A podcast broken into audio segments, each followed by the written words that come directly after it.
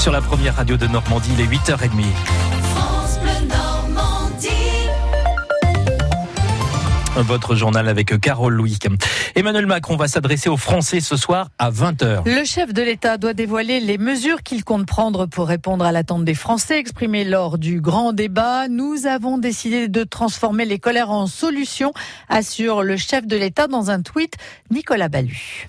C'est le début d'un nouvel acte du quinquennat. Il y aura des changements en profondeur, promettons à l'Élysée. Peut-être, mais sans changer fondamentalement de politique économique et avec des marges de manœuvre budgétaires réduites. Ce soir, Emmanuel Macron dira Je vous ai compris, il l'a déjà dit, mais depuis des semaines, son entourage et le gouvernement expliquent qu'il faudra gérer les déceptions parce que la politique, c'est faire des choix. Et ces choix sont pour l'heure encore inconnus. La semaine dernière, le Premier ministre a donné quelques pistes. Édouard Philippe a surtout insisté sur la baisse des impôts, mais pas seulement. Attention, disait en cœur hier des personnalités comme Nicolas Hulot ou Laurent Berger, le patron de la CFDT. Emmanuel Macron est attendu sur la justice sociale et la justice fiscale notamment.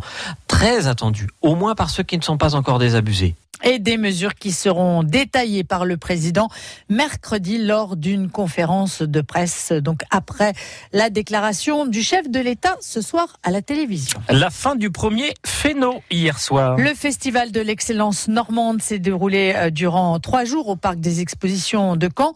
Plus de 25 000 personnes ont pu découvrir les nombreuses facettes de la région, gastronomie, mer, agriculture, culture ou encore sport. 25 000, c'est moitié moins que ce qu'espéraient les organisateurs, tout de même satisfaits. Thierry Deslandes est en charge des événements au Conseil régional. Je pense qu'on peut parler de réussite. Euh, la première journée a été euh, euh, mitigée, mais c'est normal parce que c'était une première journée. On était vendredi, mais la journée de hier après-midi a été très fréquentée. cet après-midi, on a effectivement accueilli beaucoup, beaucoup de monde, à tel point qu'on a été obligé d'ouvrir une heure supplémentaire puisqu'on a décidé de prolonger l'ouverture du parc expo d'une heure. Thierry Deslandes en charge de l'organisation du Féno. Il répondait à Marcelin Robin. Et l'an prochain, eh bien, ce festival se déroulera à Rouen. Un bâtiment agricole détruit par un incendie hier après-midi à Balleroy dans le Bessin. La moitié des 500 mètres carrés ont été détruits. Le bâtiment abritait du matériel agricole et 120 moutons, 10 d'entre eux ont péri dans l'incendie. En football, grosse désillusion pour les Parisiens qui s'imaginaient champions de France dès hier soir. Ils ont été largement battus 5 à 1 par Lille. Cela faisait 19 ans que le club parisien n'avait pas encaissé autant de buts lors d'un match de Ligue 1. Le stade Malherbe de Caen, lui, est lanterne rouge après sa défaite du week-end 1-0 face à Angers à 18h10. Ne manquez pas Allô Malherbe avec comme invité les dirigeants du Malherbe Normandie Cop, les supporters du SMC. Puis le Quintet aujourd'hui à Maison Lafitte, sélection d'Hervé Fortin, 12, 10, 14, 11, 15, 4 et 16.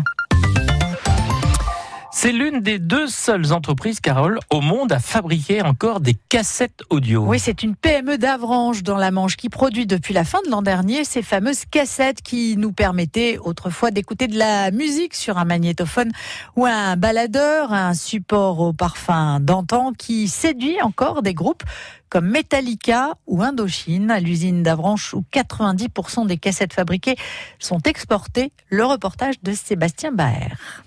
Bien avant d'entrer dans l'atelier, on perçoit le grondement des machines. L'énorme découpeuse qui a des airs de métier à tisser taille des bandes de 87 mètres de longueur et de seulement 3 mm et demi de large ce sont les bandes magnétiques qui vont servir à la fabrication des cassettes. Donc ça correspond à peu près à 60 minutes d'enregistrement ou de lecture. Penché sur sa machine, Alain, l'opérateur de découpe, veille au bon déroulement des opérations. Il travaille depuis 35 ans dans l'entreprise.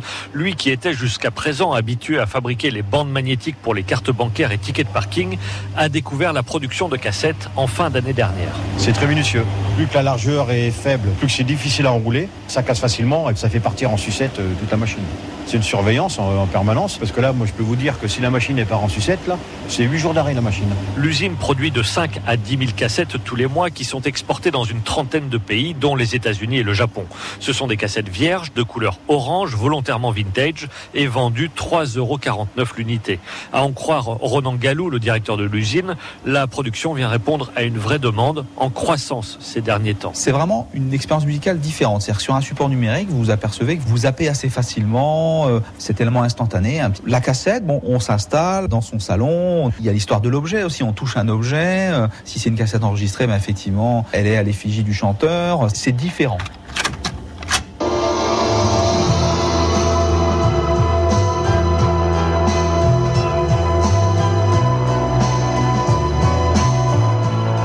A moyen de savoir qu'on écoute une cassette Oui et non. Je dirais que peut-être que le, le, grain, le grain est un peu différent. C'est-à-dire que on a ce son peut-être un peu plus chaleureux, plus, plus, plus enveloppant en fait.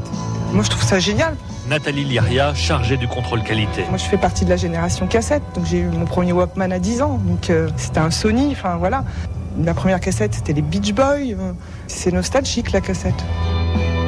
Reste une difficulté majeure, disposer du support pour écouter les cassettes. Depuis une vingtaine d'années, lecteurs et Walkman ont peu à peu disparu. Il faut désormais miser sur le marché de l'occasion pour espérer dénicher un baladeur cassette ou un magnétophone. Sébastien Baer pour notre plus de l'info à retrouver sur francebleu.fr.